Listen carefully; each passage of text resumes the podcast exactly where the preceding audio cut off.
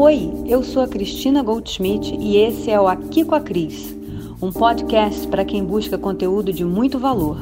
Assine e tenha toda semana um episódio novinho e o melhor, é de graça. Se você quiser falar comigo, é só entrar em contato no meu Instagram, Cristina Goldschmidt. Se você preferir, pode também clicar no link aqui da descrição. Eu vou adorar ter você aqui comigo.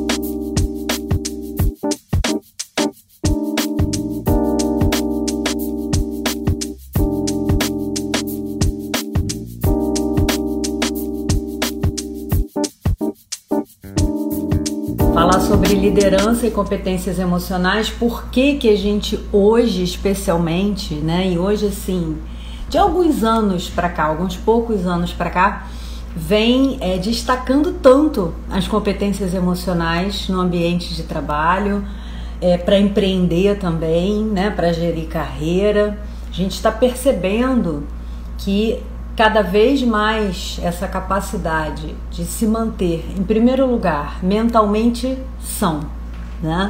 A gente manter a nossa saúde mental. Em segundo lugar, nutrir uma capacidade de lidar com tantos problemas, com tantas adversidades, sem perder essa saúde mental, vem sendo primordial. Antes de qualquer preparo técnico, antes de qualquer formação, expertise, o que é demandado das pessoas diante da vida e no ambiente de trabalho é ser resolvedor de problema, né? Resolvedor de problemas da empresa, resolvedor de problemas das pessoas que estão convivendo com você na empresa, ser resolvedor de problemas para os clientes, ser resolvedor de problemas fora do seu trabalho, problemas na vida, problemas com o vizinho, problemas é, é, do seu dia a dia, problemas com o seu dinheiro, problemas com o seu marido, enfim. A gente passa a maior parte do tempo lidando com adversidades. Então, não é à toa que a gente cada vez mais fala da importância das competências socioemocionais. E quando se trata de convergir esse tema com liderança, aí a gente está falando de um interesse também que perpassa grana, né, minha gente? Não é lucrativo. Ai, a Kelly chegou aí, nossa, Kelly, Kelly Kaiser Queen, Queen mesmo. Queen de rainha, te sigo pra caramba, Kelly.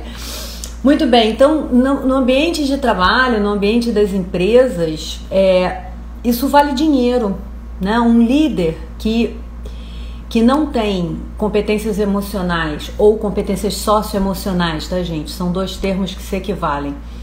Para desenvolver as outras pessoas, para resolver os problemas dos clientes, da empresa e da sua equipe, ele dá prejuízo. Né? Ele acaba fazendo com que as pessoas peçam demissão, isso custa caro para a empresa demitir, recontratar outro para botar no lugar ele não resolve efetivamente aquilo que precisa ser resolvido, ele não inova, ele não gera solução. Então, gente, é, no ambiente organizacional, competência emocional, mais do que um atributo e mais do que um plus que a gente oferece em termos de nossas competências para lidar com o trabalho, é algo que impacta no resultado das empresas, no resultado de um negócio. Então a gente não está ouvindo falar de competências socioemocionais ultimamente com a frequência que a gente vem ouvindo de graça, né? Não existe almoço grátis. Essa expressão já é mais velha do que eu, é uma expressão, né, da idade de Matusalém, e ela é bastante verdadeira. Não existe almoço grátis, gente. Não é à toa que esse tema está em voga. Então vamos entrar aqui efetivamente em por que, que a gente está convergindo liderança com competência emocional. Quando a gente fala de competências emocionais, a gente está falando de um espectro enorme, né, Matheus, Fábio aí que estão entrando, de um espectro enorme de habilidades ou de competências. Né? Segundo a Sociedade Brasileira de Inteligência Emocional, a pessoa que tem competência emocional, ou seja, que consegue caminhar, e desenvolver capacidades nos cinco domínios da inteligência emocional, ela consegue gerenciar as suas emoções de maneira adequada, isso né, inclui reconhecer e gerenciar. Ela consegue respeitar os outros, respeitar a si mesmo em primeiro lugar e fazer com que as pessoas respeitem, a respeitem, né? Elas conseguem é, se automotivar e essa parte de automotivação vou fazer uma live só sobre isso, gente, que isso é muito importante, muito, muito importante. Elas têm uma tolerância ao estresse bem grande, elas conhecem os seus mecanismos de coping ou seus mecanismos ou estratégias de enfrentamento do estresse. Então elas conseguem ter uma resiliência bastante efetiva, demonstrar bastante resiliência, porque elas conseguem tolerar o estresse de uma maneira mais coordenada. E isso propicia isso dá chão para elas serem mais resilientes. Elas têm relações interpessoais muito mais saudáveis, conseguem controlar seus impulsos de reação, né? não explodir. E impulso, gente, não é só não explodir, não, não é só não mandar o outro para aquela parte, ou não, não é não. O impulso de reação, ele tá também nas expressões faciais da gente, nas coisas que a gente não diz na hora que a gente tinha que dizer. Também faz parte do controle de impulso de reação. São pessoas que conseguem regular também o seu estado de humor. E essa regulação do estado de humor, ela está relacionada com a nossa capacidade de enfrentamento de estresse, de compartimentalizar os problemas. Pessoas que têm uma capacidade de comunicação, obviamente, um pouco mais desenvolvida, raciocina comigo. Eu conheço o meu processo emocional, eu consigo perceber também o processo emocional do outro, a tendência é que eu consiga me comunicar melhor a respeito de mim mesmo e me comunicar melhor atingindo o outro de maneira mais eficaz. E são pessoas que conseguem tomar decisões mais acertadas, porque são decisões baseadas nesse autoconhecimento, decisões baseadas nessa capacidade de autocontrole então, minha gente, são, eu falei aí de pelo menos umas oito ou nove habilidades que as pessoas que têm competência emocional conseguem demonstrar. E quando a gente está tratando de liderança, competência emocional, como ela engloba, né? Essa capacidade de expressão emocional, de autorregulação, de construir relacionamento, de superar a adversidade, de lidar com estresse, ela vai impactar na presença de liderança ela vai impactar no quanto você consigo, consegue contribuir para o ambiente de trabalho. Ela vai impactar na sua atitude em relação às outras pessoas, vai impactar no quanto você consegue ser flexível e adaptável e, obviamente, na sua tolerância ao estresse, porque o que não falta é situação adversa, situação estressante no ambiente de trabalho. Então, competência emocional é uma chave para você desempenhar o seu papel no ambiente profissional de maneira mais produtiva para a empresa. Lembra do que eu falei? Não tem lanche grátis. Né? Pessoas com baixa inteligência emocional em postos de liderança dão prejuízo, minha gente. Não, não tem conversa. Tá? E também contribui para que você consiga, independentemente de você ser líder ou não, você consiga ter uma produtividade mais assertiva na entrega do seu trabalho. Aí o Fábio está comentando aqui, mas o controle emocional evita que o estresse nos traga problemas palpáveis de saúde, como a síndrome de ansiedade? Com certeza. Com certeza. No início da live a gente estava falando disso, né? Que a competência emocional ela ajuda você, em primeiro lugar, a se manter são mentalmente, ter sua saúde mental. Né? A gente consegue evitar, sim, uma série de problemas na medida em que a gente investe em autoconhecimento. Primeiro vem o autoconhecimento, você conhecer seu processo emocional. E, e como consequência disso, o autogerenciamento. Né? Então, com certeza. Então, minha gente, liderança e competências emocionais hoje caminham de mãos dadas por dois motivos. Revisando, porque a gente não está mais tolerando né, que trabalho seja uma ponte, um caminho para a gente ficar mentalmente doente, várias abordagens, vários assuntos que estão vindo à tona, vários debates estão vindo à tona nesse sentido. e esses debates tão frequentes são exatamente um sintoma de que a gente não está mais tolerando essas situações, né, de transformar o trabalho no inferno nosso de cada dia. Não é para isso. O trabalho é para a gente se realizar, para a gente contribuir, para a gente ter meios para cumprir a nossa missão, que não necessariamente é através de uma atividade de trabalho. E para a gente poder transformar as empresas em entidades, em grupos sociais cada vez mais lucrativos. Essa é uma outra finalidade da competência emocional, gente. Vou repetir: líderes pouco inteligentes emocionalmente dão prejuízo. Dão prejuízo para a empresa. Matheus está comentando aqui, acho que a tolerância ao estresse é um ponto muito desafiador em liderança. Com certeza. A tolerância ao estresse nas situações é, cotidianas de uma empresa, ela é a medida, ela é o, indicador né, da capacidade do líder de ser resiliente. E a gente às vezes confunde tolerar estresse, a gente às vezes confunde a gente aguentar, ter hardness, né, ter uma certa dureza para aguentar as situações desafiadoras com a gente ser invencível. E aí a gente entra em mecanismos de coping. Coping é a palavra em inglês traduzida em português para enfrentamento, enfrentamento de estresse. To cope with em inglês quer dizer lidar com. Mecanismos de coping são mecanismos para lidar com o estresse. Em português foi traduzido para enfrentar o estresse.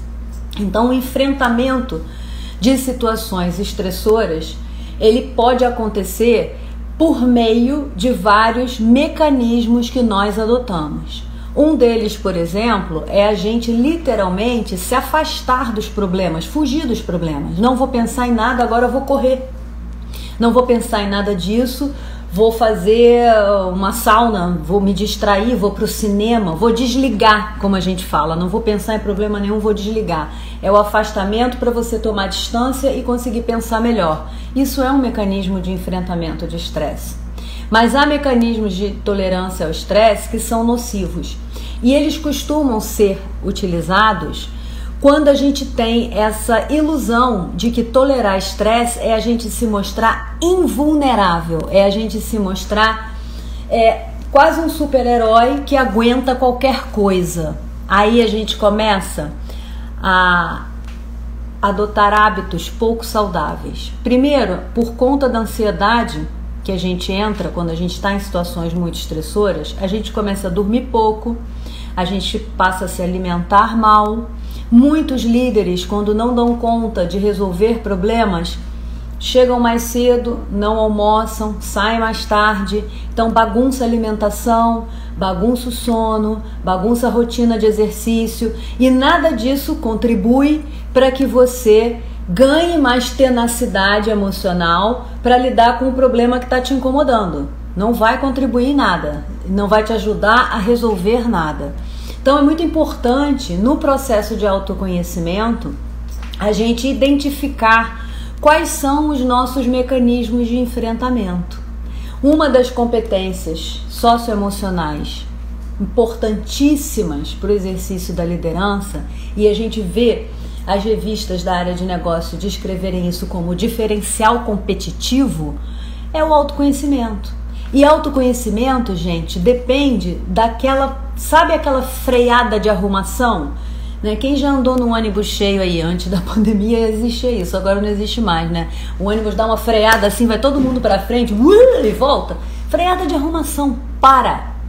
Para para você ter tempo para refletir um pouco, para você ter tempo para pensar no que, que você está pensando, para pensar em como você está conduzindo as questões, para pensar em quais são as suas emoções. Isso vai te dar mais tenacidade para conseguir manejar o seu processo emocional, especialmente esse processo de lidar com o estresse. Então, muitas vezes a gente fica, parece que está ali no furacão dos fatores estressores, furacão de problemas, e a gente não consegue dar essa parada para distanciar um pouquinho e se enxergar quase como se estivesse de fora, se olhando de fora no meio do problema. Por isso é que autoconhecimento é chamado de diferencial competitivo pelas revistas de negócio, que eu nem sou muito fã delas não, mas elas chamam assim. Né? E é realmente um diferencial competitivo quando a gente está falando de ambiente corporativo, quando a gente está falando de carreira em liderança, especialmente. Fábio está falando aqui, atividades físicas também não são um meio de extravasar e criar uma rotina saudável para a mente? Com certeza, com certeza. A rotina de atividade física te traz uma série de benefícios. Mas a atividade física, como uma estratégia de enfrentamento, ou seja, um mecanismo de coping, utilizado de maneira intencional, quando você sabe que está estressado e você tem consciência que correr, ou sei lá, ir lutar boxe, ou fazer uma atividade que te ponha para suar, etc., ajuda a aliviar aquelas é, sensações de ansiedade, né, de de ficar assoberbado com o problema, não parar de pensar no problema, quando você utiliza isso de forma intencional, é super produtivo. É bastante produtivo.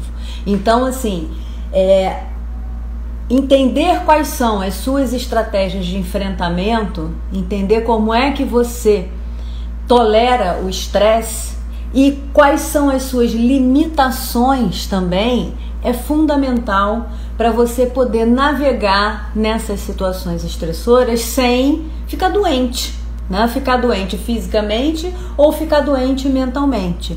E sem começar a adotar certos mecanismos que são nocivos, certos mecanismos que só vão te fazer mal.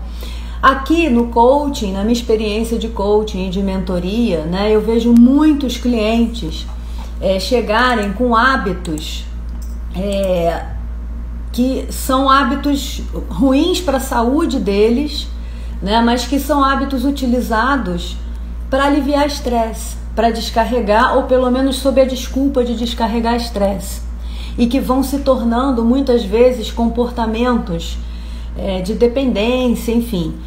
Tem gente que vai criando o hábito né, de beber né? Enfim, todo mundo, eu gravo live aqui, todo mundo sabe que eu adoro vinho, né, gente? Eu tomo vinho, tomo cerveja, não é isso não, pelo amor de Deus.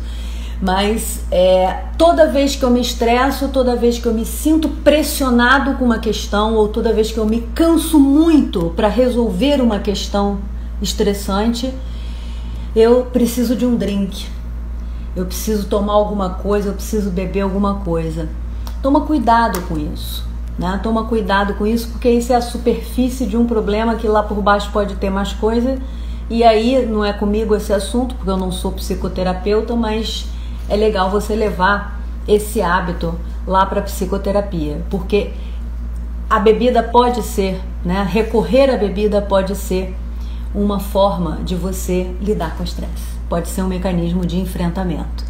Há outras, outros mecanismos de enfrentamento de estresse. N, eu vou fazer uma live sobre isso, sobre estratégias de coping, para a gente poder falar um pouco mais sobre isso. Mas a tolerância ao estresse é uma habilidade de quem tem competência emocional desenvolvida.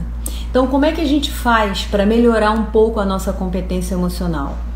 A gente precisa desacelerar. Eu estava falando disso, da freada de arrumação. É né? muito importante você parar, se afastar das situações, às vezes se afastar de você mesmo. Né? Se olha como se você saísse do corpo assim, estivesse vendo uma, um filme onde você é o principal ator, para que você consiga avaliar a situação ou avaliar aquilo que você está fazendo, que você está pensando, com mais calma, com mais racionalidade. Esse é uma, um, um exercício que vai te ajudar a controlar impulso, controlar impulso de reação controlar aquelas coisas precipitadas. E falei. Né? Ai, não era para falar e falei. Não era para explodir e explodir.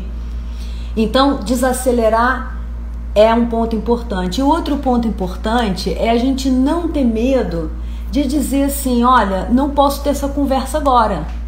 Não sei, não quero falar sobre isso. Olha, isso aí que você está dizendo dessa forma está me incomodando, eu não consigo lidar com o que você está me trazendo nesse momento a gente evita falar daquilo que a gente entende que representa uma fraqueza nossa, daquilo que representa algum tipo de vulnerabilidade para nós. Né? O líder nas organizações, durante muitos anos, gente, a gente não pode desprezar o que a gente tem de história para trás em termos de liderança. Durante muitos anos, o líder foi aquela figura dentro da organização que tinha que ter todas as respostas, que era quem comandava, controlava. A gente é muito recente a mudança de paradigma na liderança. A gente vem de um paradigma onde liderança era comando e controle. Era o líder ter todas as respostas, saber tudo, né? E, inclusive sufocando os liderados. Tem muito pouco tempo que a gente vem falando de liderança humanizada, uma mudança de paradigma. A gente tratar a liderança de maneira mais democrática, tratar o líder como uma pessoa que está exercendo um papel, tratar a liderança né, é, como capacidade de influência e não de controle. Então essa mudança é muito recente. A gente vem de uma história em que o líder era demandado a ser invencível, infalível, invulnerável. E aí é difícil a gente se mostrar vulnerável. É difícil para muitas pessoas que estão ocupando função gerencial né, que são gerentes, presidentes, vice-presidentes, supervisores, função gerencial é o nome do conjunto, né, que estão em posição de liderança, se mostrarem vulneráveis, né, dizerem não sei, não quero, não tenho condição de falar sobre isso, não consigo lidar com esse problema. Expor a sua vulnerabilidade e ser honesto em relação às limitações né, é uma forma de você criar aliança com as pessoas. Todo mundo tem vulnerabilidade. Todos nós temos situações em que a gente não consegue lidar, a gente não tem resposta, situações que estressam a gente pela dificuldade de lidar com a situação. Então, para a gente começar a caminhar no desenvolvimento de competência emocional, esses dois passos são muito importantes. Essa desacelerada e essa desmistificação da invulnerabilidade, daquela imagem quase que de super-herói que a gente tem é, impressa, ainda tem impressa na liderança. A gente está mudando, a gente já tem uma nova conversa a respeito de liderança, mas a gente ainda tem essa imagem antiga.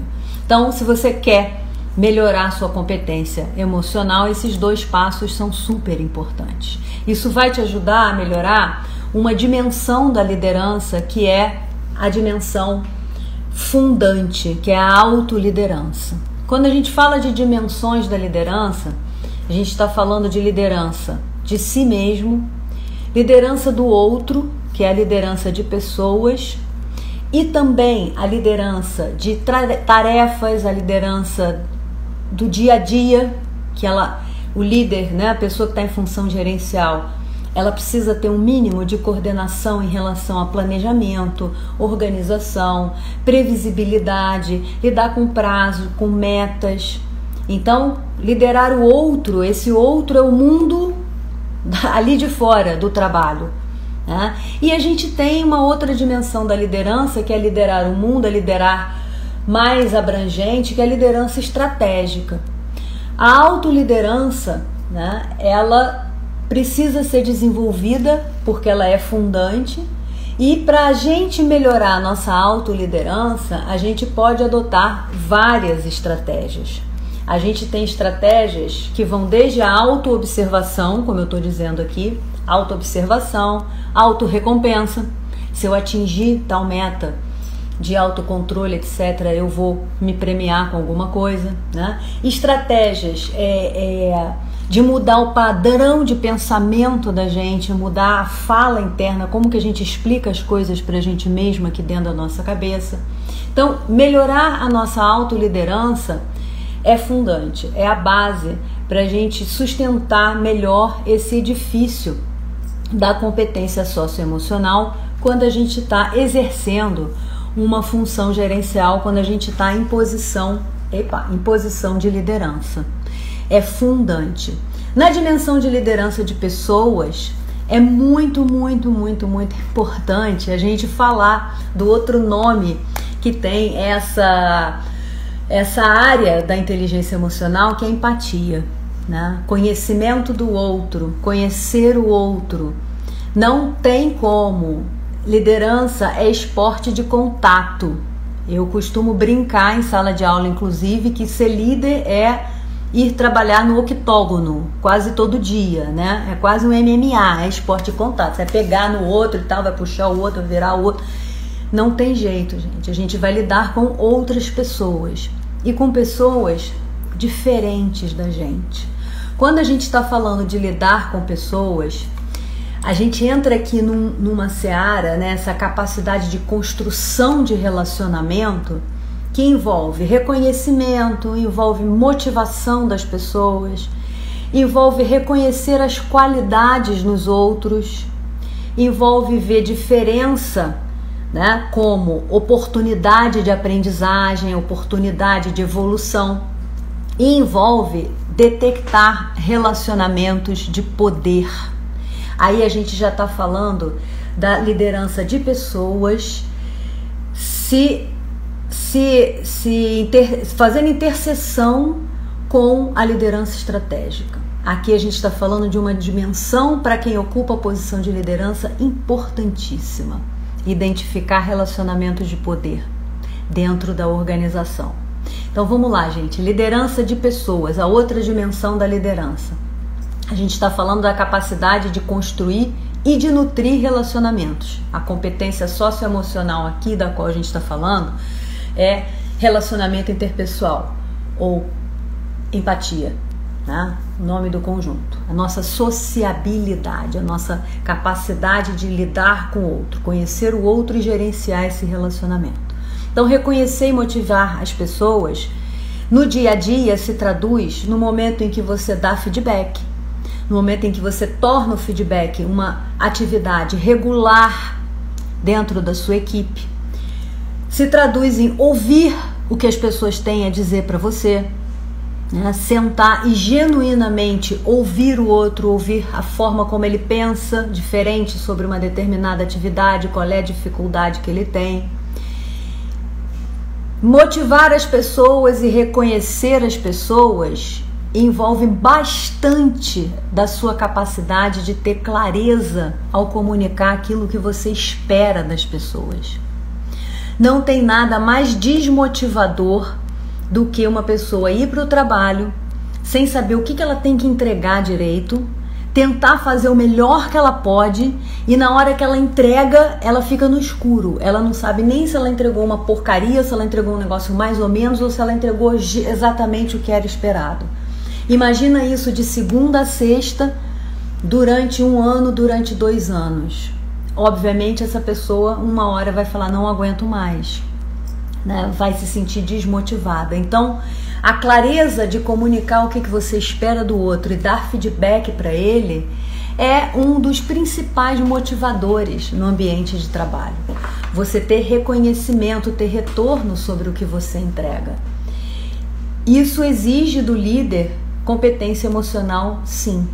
Muitos líderes, muitas pessoas em função gerencial evitam conversas de feedback ou partem da premissa de que quem está lá fazendo o trabalho é pago para saber o que está fazendo. Ah, se você tá, vem para cá para fazer isso, você tem que saber fazer, eu não tem que ficar te explicando o que, que eu quero. Você já deveria saber o que eu quero porque faz parte do seu trabalho. Tudo errado. Grandes equívocos, erros crassos porque não é assim que a banda toca. Reconhecer as qualidades das pessoas. Agora, quando a gente está falando de reconhecer as qualidades das pessoas, eu vou fazer um parêntese aqui que, como boa professora, não adianta, eu tenho sempre que falar alguma coisa, ensinar alguma coisa, trazer alguma coisa. Então, gente, sobre reconhecimento de qualidades, é, existe uma teoria em liderança chamada teoria LMX, teoria Leader Member Exchange, teoria de troca líder-membro. O que, que diz essa teoria? Essa teoria basicamente diz o seguinte: todo líder tende a formar um endogrupo, um grupo interno, e um exogrupo, um grupo de fora. Como é que funciona isso? O endogrupo ele é constituído e vai sendo construído a partir de preferências que o líder tem.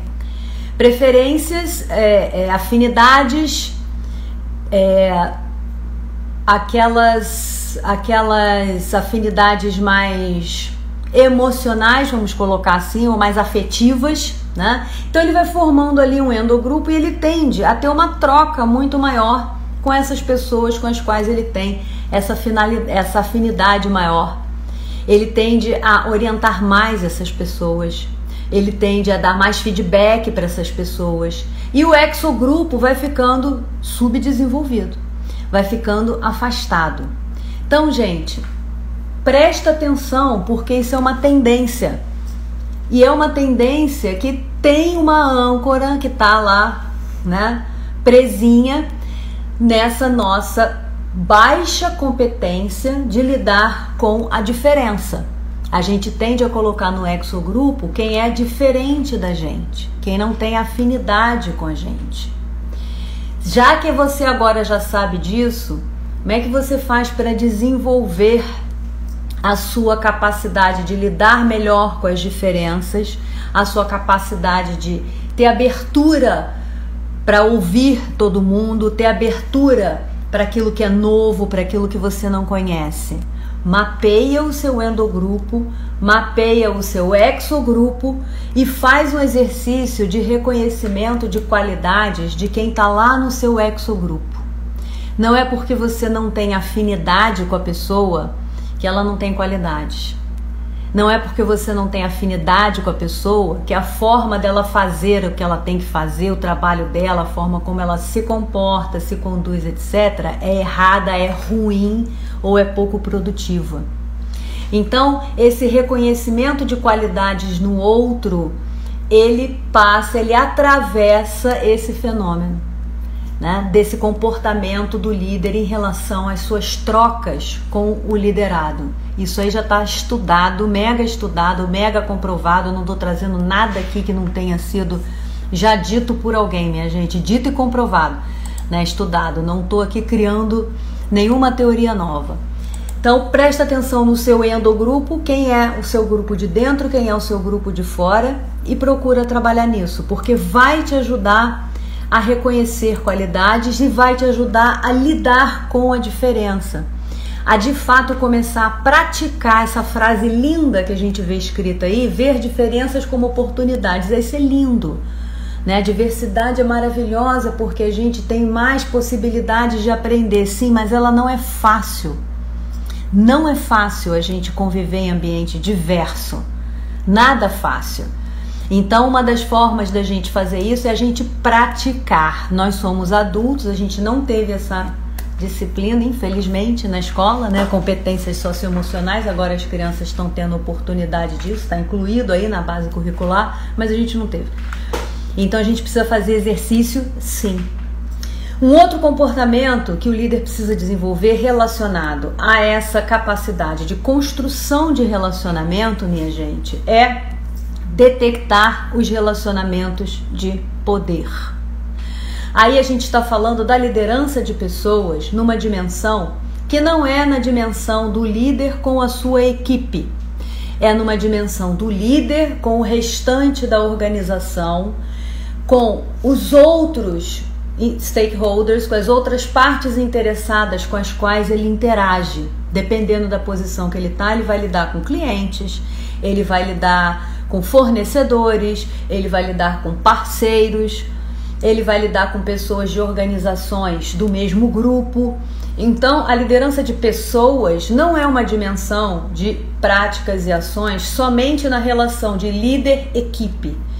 Liderança de pessoas se aplica para toda a influência que você exerce nas pessoas com as quais você convive na vida, tá, gente? Eu tô trazendo aqui para o contexto organizacional, que é a praia que a gente está se propondo aqui nessa live. Mas liderança é como uma competência para a vida, não é só para quem está em função gerencial. Então, detectar relacionamentos de poder é muito importante para você poder lidar com situações desafiadoras, para você poder lidar melhor com situações estressantes. Tem situações que a gente enfrenta no dia a dia de trabalho, que são situações derivadas de relacionamentos de poder, de disputa de poder na organização. Né? E aí a gente às vezes esse estresse é um estresse que dura assim, ó, semanas. Não é uma situação estressante. Não é uma reunião que você se estressou com alguém, não é uma apresentação que está te estressando que você tem que fazer, não é pontual, é contínuo. É uma coisa que vai durar semanas, às vezes meses dentro da organização. Então, detectar relacionamentos de poder tem várias utilidades. Uma delas é você conseguir manejar melhor as situações estressantes que são derivadas desses relacionamentos de poder. Então, minha gente, liderança de pessoas, capacidade da gente construir e nutrir, porque não é só construir, se você constrói relacionamento e não nutre, né? Você joga ele fora. Nutrir relacionamentos é fundamental, é uma competência emocional. E a capacidade da gente superar adversidades relacionada bastante à nossa liderança de tarefas e à nossa liderança estratégica, né? a forma como a gente se posiciona na organização, ela é uma outra competência socioemocional bastante imbricada com o exercício da liderança. Lidar com a diversidade hoje em dia é tema para várias lives. Né? Quando a gente fala de lidar com a diversidade em posição de liderança, a gente está falando de lidar com situações estressantes de naturezas diversas, de várias naturezas. A gente tem estresse no relacionamento interpessoal, a gente tem estresse porque lida com os problemas das outras pessoas, porque o liderado da gente traz problema, a gente tem estresse porque a gente é cobrado por entregar resultados às vezes que são inexequíveis, são impossíveis.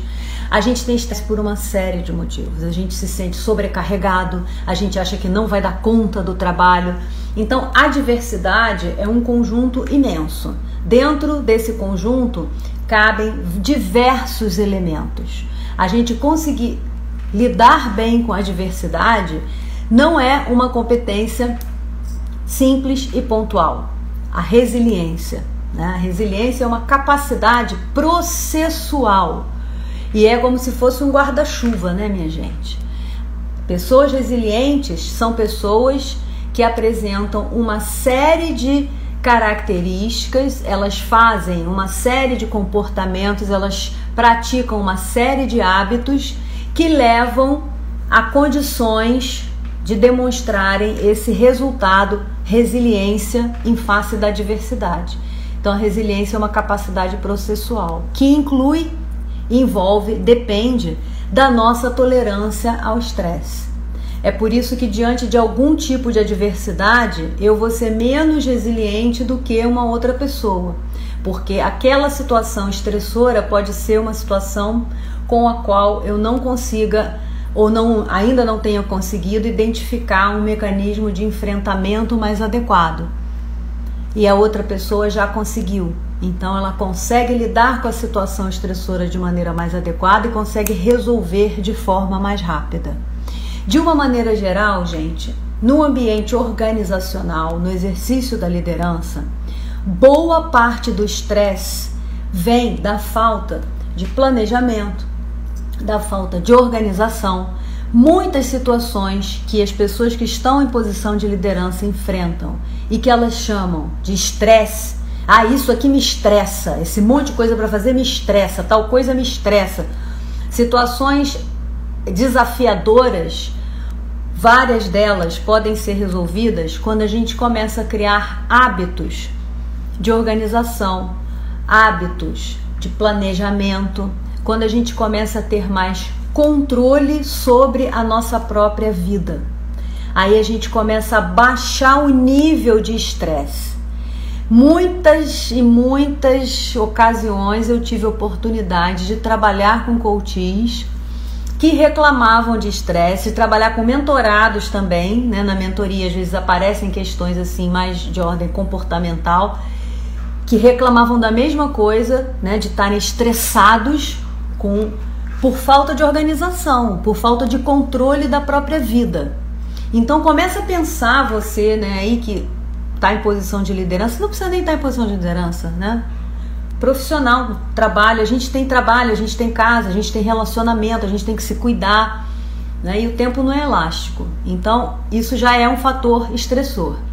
Pare e pensa o quanto você mesmo não está trazendo estresse para sua vida por falta de controle da sua própria vida. Essa é uma questão fundamental. Isso já vai te ajudar a melhorar o seu desempenho em termos de competência emocional horrores.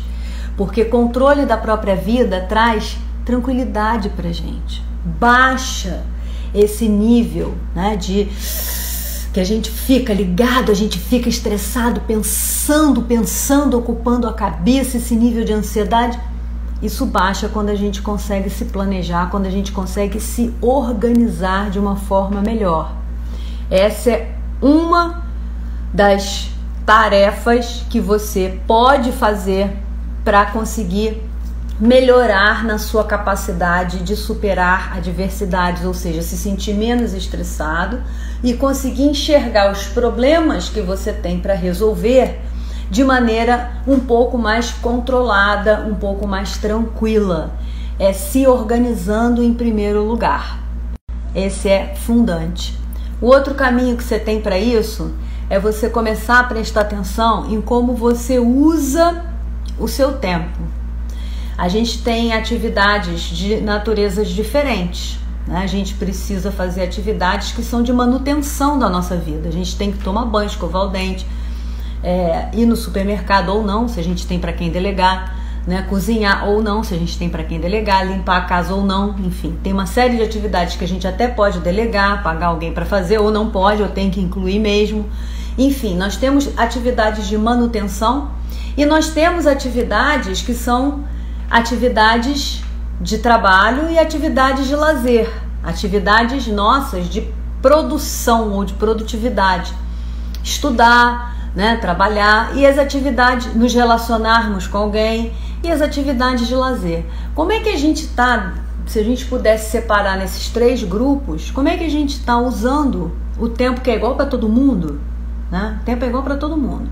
Como é que a gente está usando esse tempo para fazer essas atividades? A gente está desperdiçando tempo, jogando ele pela janela assim?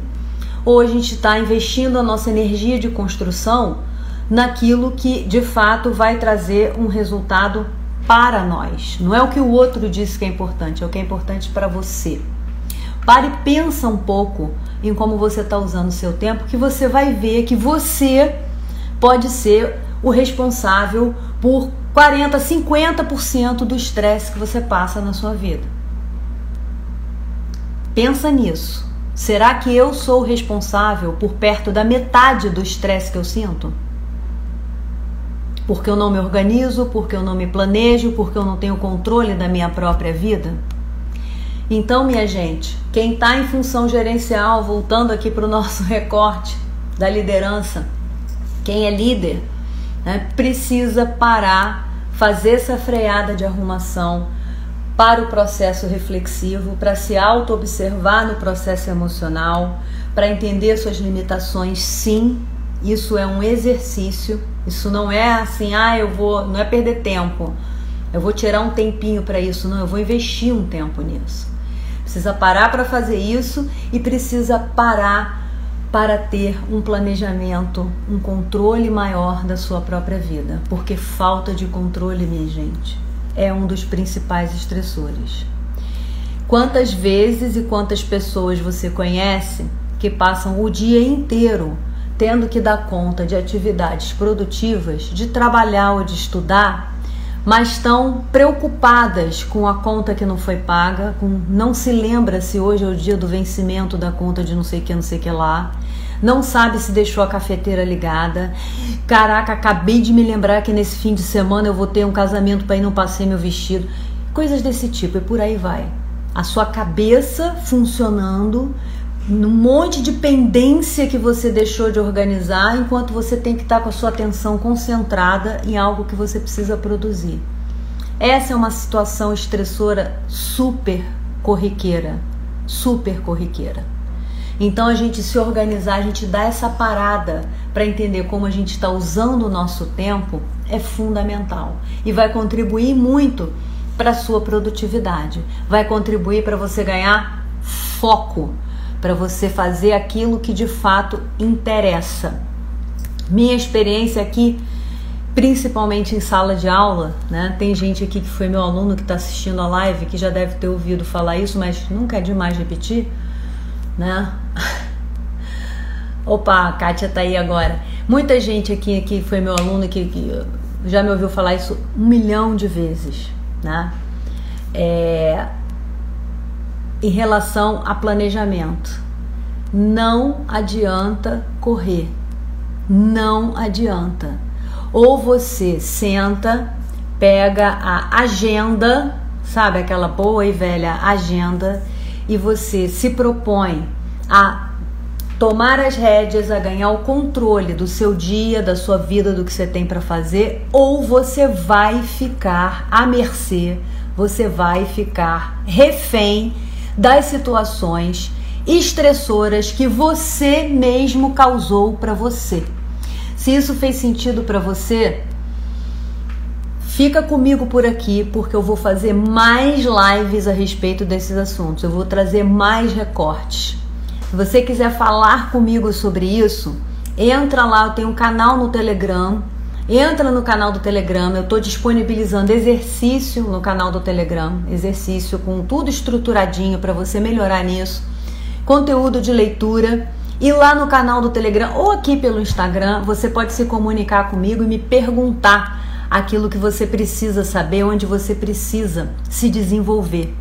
Eu tô com uns comentários super interessantes aqui que eu queria ler para vocês, que eu acho que vão ser muito importantes. É, o, o Fábio está dizendo assim: o álcool é um paliativo muito usual, mas de duração curta contra o estresse.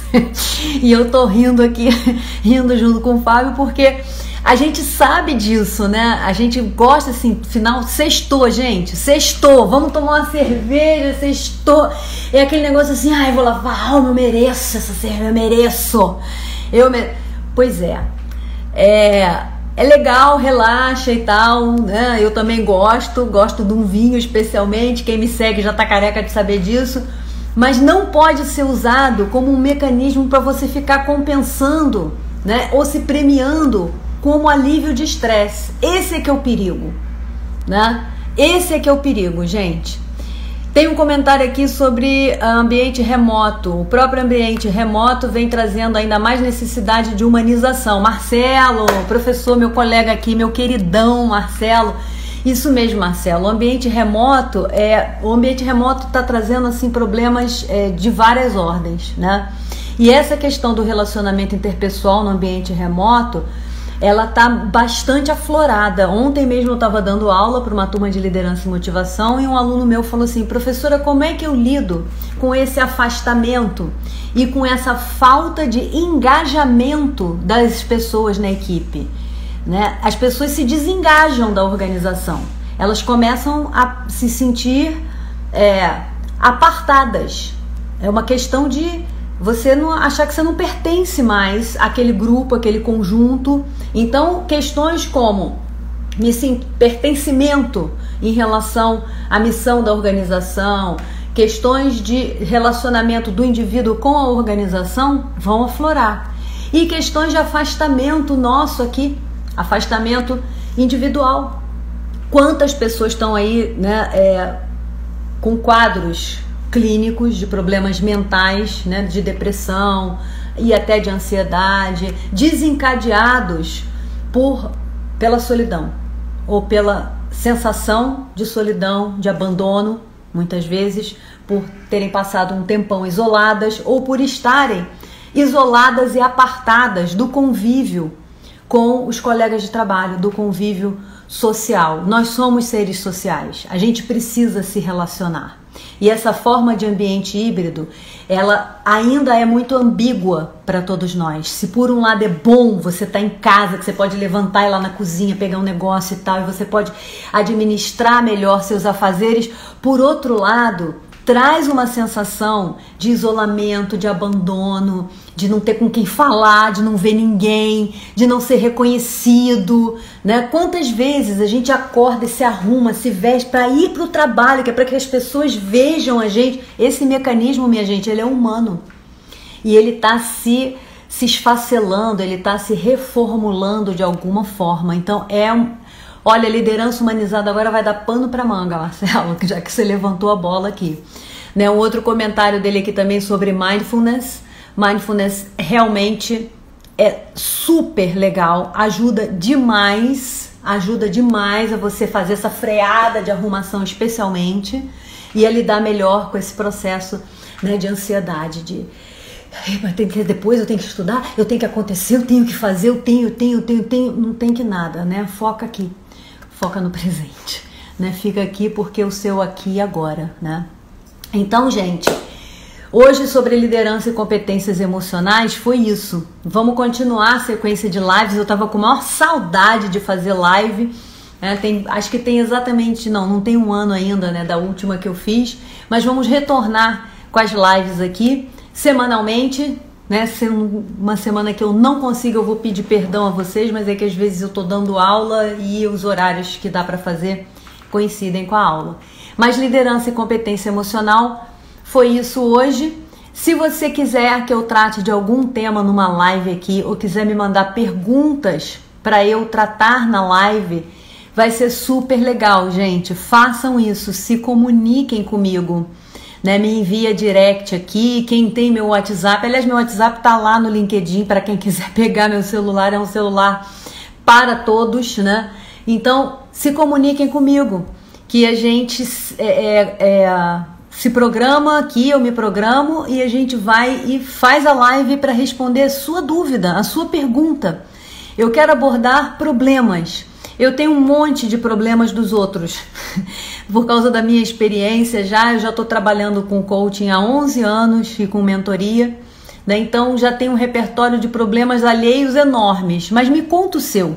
Me conta o que, que você precisa né, de mim, como é que você acha que a gente pode abordar assuntos aqui para eu ajudar você. Eu vou trazer para vocês na semana que vem, a gente vai tratar de mais competência socioemocional. Gente, Walter tá aqui falando, Cris, muito bom como sempre. Também um outro querido meu, gente, eu conheço o Walter assim, ó, só para resumir, mais de duas décadas, não vou ficar falando muito disso não, porque senão todo mundo vai contar as rugas da gente. Saudade de vocês todos também, aí que eu conheço pessoalmente e que vieram aqui assistir a live. Não me deixem só, eu sou um ser super social, adoro a companhia de vocês e adoro fazer isso aqui, chegar aqui e contribuir com vocês, com tudo o que eu estudo, com tudo o que eu sei, enfim, com as coisas que eu vou aprendendo aí, estudando e com a vida. Gente, obrigada. Ó, beijo. Semana que vem vai ter live de novo, mas entre as lives, fala comigo. Vai lá no canal do Telegram, se inscreve lá, porque eu coloquei mais conteúdo. Já tem lá três exercícios, gente, sobre o que eu falei hoje aqui. Tá? Tem três exercícios, exercícios de coaching com passo a passo para vocês fazerem. Vai lá, faz o exercício, me conta como foi. Me conta se deu certo, traz a sua dúvida para mim, fala para mim, Cris, entalei, entalei nessa parte aqui do exercício, que a gente faz live sobre isso, eu gravo um áudio para você, gravo um vídeo te respondendo. O importante é eu interagir e a gente poder aqui caminhar juntos. Gente, beijo enorme, obrigada. E agora eu vou dar aula daqui a pouco, super energizada aí pela presença de vocês. Beijo!